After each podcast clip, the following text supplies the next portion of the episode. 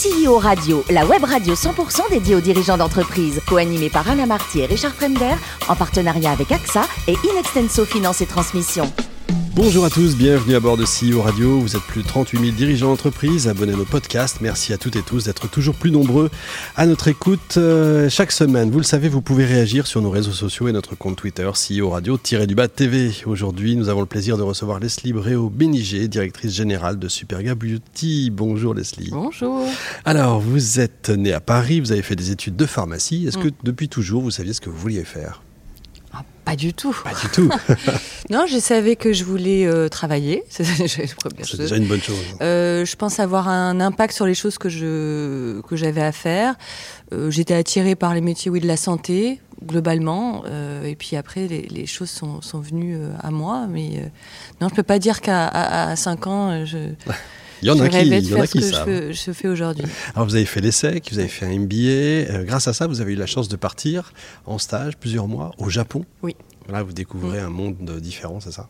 Complètement. Autre chose? Rien. Je pense qu'il n'y a rien de, rien de semblable.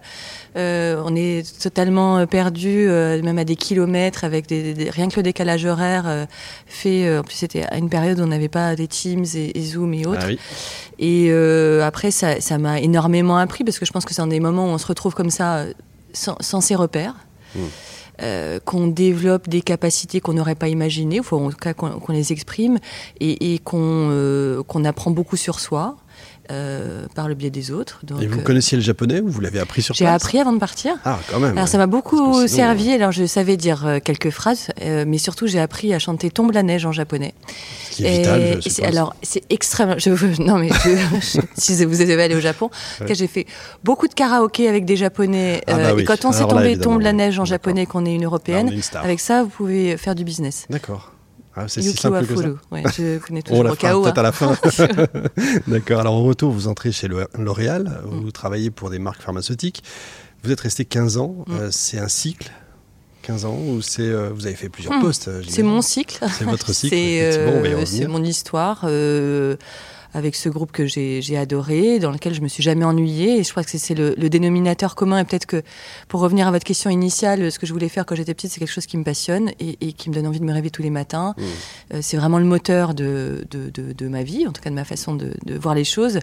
Et, et le jour où j'ai pu cette euh, foi ou cette envie euh, d'y retourner, et ben c'est à, ce moment-là que l'histoire s'est arrêtée. Quand on se lève et qu'on se dit mince, faut que j'aille travailler. Il faut Ouais, s'arrêter là. ou voilà, on voit plus que euh, un mauvais côté, et je pense que c'est un peu comme une histoire d'amour qui se termine. J'ai encore énormément d'affection, et, et mais notre euh, notre passion s'est éteinte.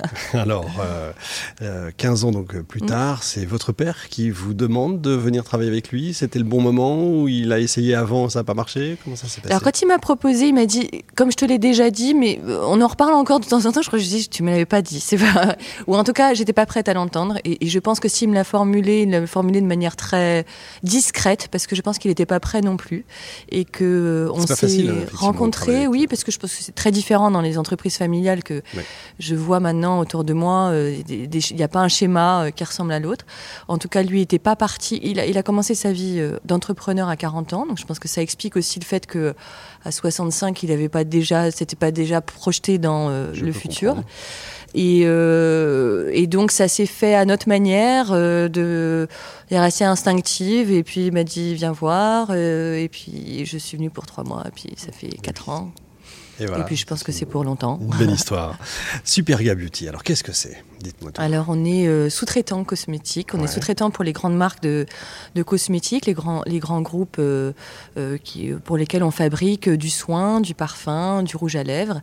Donc, on est à leur service. on met à disposition notre outil industriel et nos, et nos collaborateurs et nos, nos usines pour fabriquer leurs produits. Ça fait partie d'un groupe, c'est ça? Superga Ça fait partie du groupe Superga Invest euh, que, que mon père a fondé et on a une autre partie d'activité. On est toujours dans le secteur du service pour les groupes de luxe. On fait du transport et la logistique pour. euh, Donc toute la supply de chain en fait, hein, du, début au moment Oui. où ils viennent vous voir jusqu'à la livraison. oui. Euh, Alors euh, la, la- la vie professionnelle de mon père a été euh, à, la, direction de groupes de logistique et de transport. Donc tout ça n'est pas le fruit du hasard. Effectivement. Combien de salariés aujourd'hui?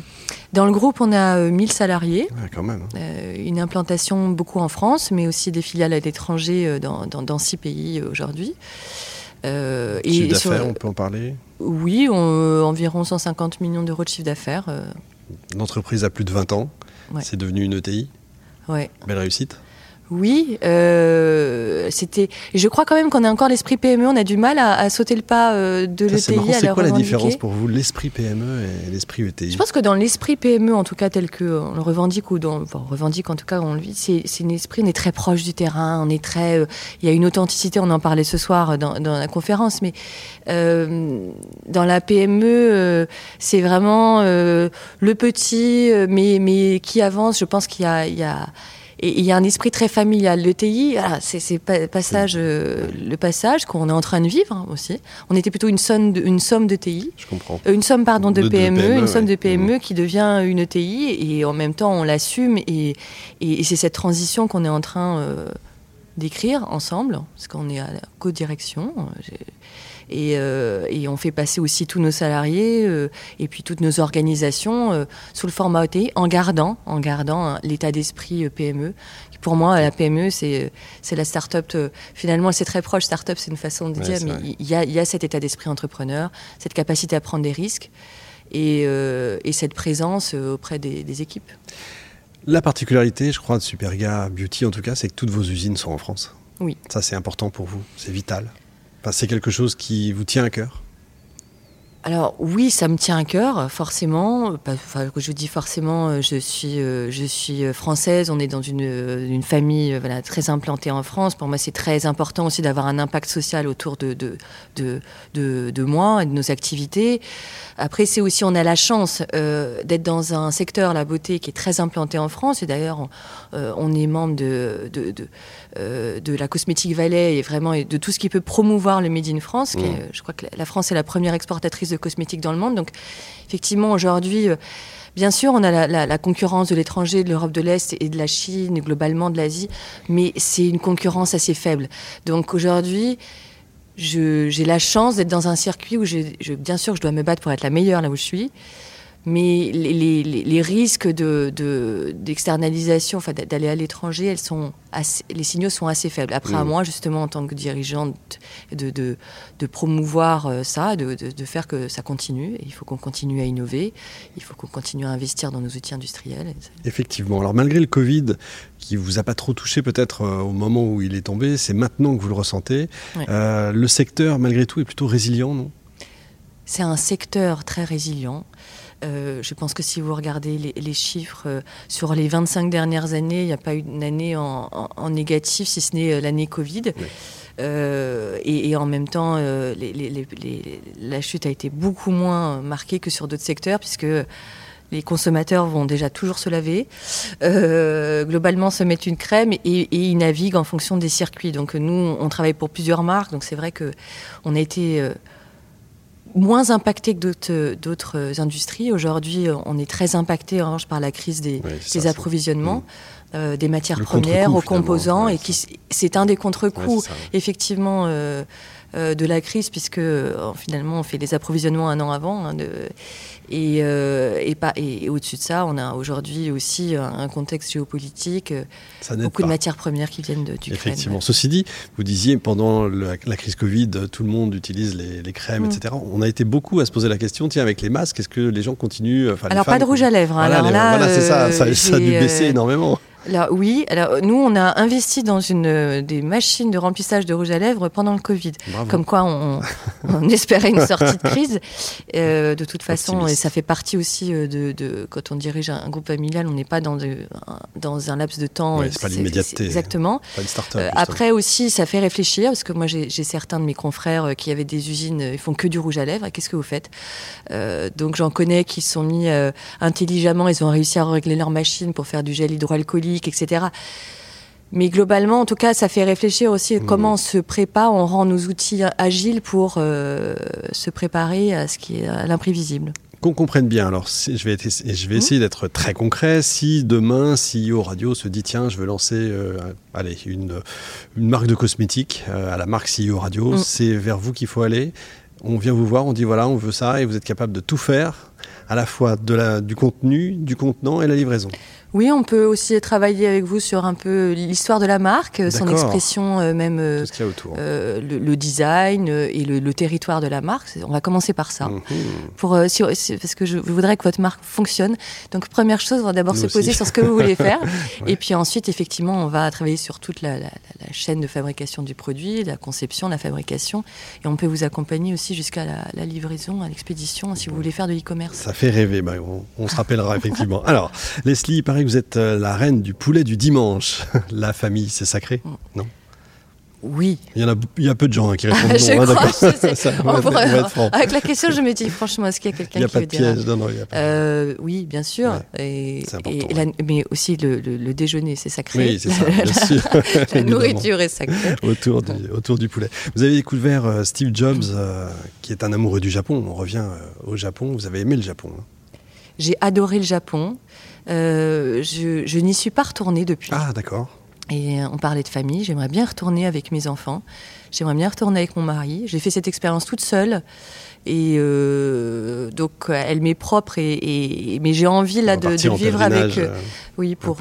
et, fondamentalement, ça aura sûrement changé, mais voilà, j'aimerais bien retourner pour ça. Je crois que vous adorez le sport aussi, beaucoup de sport, c'est important aussi pour vous. Vous soutenez le PSG. là, j'ai envie de parler à la chef d'entreprise comment la chef d'entreprise voit la catastrophe industrielle du PSG cette année et, les autres, et depuis le début? Alors, je ne sais pas si c'est une catastrophe industrielle, parce que je crois qu'ils vendent plus de maillots que de. donc, sportive, plutôt la catastrophe sportive. Bah, je, fais souvent des parallèles hein, entre le sport et la vie en entreprise. Bah, je pense que ça montre surtout on peut s'acheter les meilleurs éléments. En tout cas, on peut recruter les meilleurs collaborateurs. On en a beaucoup parlé ce soir. Et, la mayonnaise euh, peut ne pas prendre. Euh, c'est le cas du PSG. Euh, alors le diagnostic est difficile à poser parce qu'ils ont changé quand même beaucoup d'entraîneurs. Euh, donc on se pose toujours la question. Euh, en tout cas, on a parlé de sens. Je pense qu'en tout cas, il manque au PSG de savoir pourquoi les joueurs sont là. Et je pense que c'est le sens collectif qui, leur manque parce que chacun à son poste est, pratiquement le meilleur du monde. Donc. Oui, c'est vrai. Donc il manque peut-être un manager un manager ou même un, enfin j'ai envie de dire un public, un sens trouvé. Quand euh, hier soir, je sais pas, je pense que vous n'avez pas l'enregistrer, mais hier soir il y avait euh, de, un match de Ligue des Champions. L'Atlético a perdu. Mm. Euh, mais l'Atlético s'est battu. Mm. Et, pendant cinq minutes à la fin, le, public a continué à chanter et, et, tous les joueurs sont restés sur le terrain avec les larmes aux yeux, le visage gras, et ils ont applaudi le public jamais ça se serait passé au PSG. Donc oui, il faut un entraîneur, mais c'est globalement tout un écosystème. Et je pense que quand on est joueur à l'Atlético, on sait pourquoi on se lève le matin. Je suis d'accord. Pour terminer, un combat, je crois qui vous tient plutôt à cœur, euh, et votre entreprise aussi. Euh, on est mécène d'ailleurs. Pour les femmes, je vous laisse la parole, euh, peut-être en parler. alors écoutez, je trouve qu'en tant que dirigeant, on est sollicité très souvent sur euh, soutenir telle ou telle association, euh, tel ou tel combat. Euh, c'est très difficile de, choisir. Nous, on a fait en tout cas le, choix de soutenir la cause des femmes victimes de violences conjugales. c'est venu d'un de, nos sites industriels qui a eu la volonté avec le, une, association locale qui vient en aide aux femmes victimes de violences conjugales pour leur offrir un emploi, la capacité voilà, à travailler. Souvent, c'est des femmes qui n'ont pas travaillé, ni n'ont même plus de compte en banque et qui ont coupé les liens avec la société. Et euh, le, le, centre d'hébergement euh, nous adresse ces femmes et on essaie d'organiser le travail euh, autour d'elles, en tout cas d'organiser leur travail pour qu'elles puissent s'y remettre. On ne va pas les faire démarrer du jour au lendemain avec 10 heures par jour. Et en tout cas, voilà. Mmh. Donc on l'encadre. Et aujourd'hui, on est en train de le déployer sur les autres, sur nos autres sites industriels, sachant que c'est finalement assez difficile, c'est trouver les associations derrière. On a mmh. souvent en fait envie en tant que dirigeant et en fait, c'est pas toujours simple de, faire, parce que aussi on, est mécène, euh, notamment de, la Maison des Femmes, qui est aussi euh, à Saint-Denis et dans toute la France aujourd'hui euh, déploie des structures d'accueil de jour. Mais c'est vrai qu'aussi en tant que chef d'entreprise, j'ai envie de faire des choses localement. J'ai aussi envie d'impliquer mes mmh. collaborateurs. Et, rien de mieux aussi que de le faire euh, sur nos sites. Exactement. Merci Leslie. Ne changez rien, vous, êtes parfaite. J'avais encore des dizaines de questions, mais on n'a pas forcément toujours le temps, mais vous reviendrez avec grand plaisir. Fin de ce numéro de CEO Radio. Retrouvez toute notre actualité sur nos comptes Twitter et LinkedIn. On se donne rendez-vous mardi prochain, 14h précise, pour une nouvelle émission. L'invité de la semaine de CEO Radio, une production B2B Radio.tv en partenariat avec AXA et Inextenso Finance et Transmission.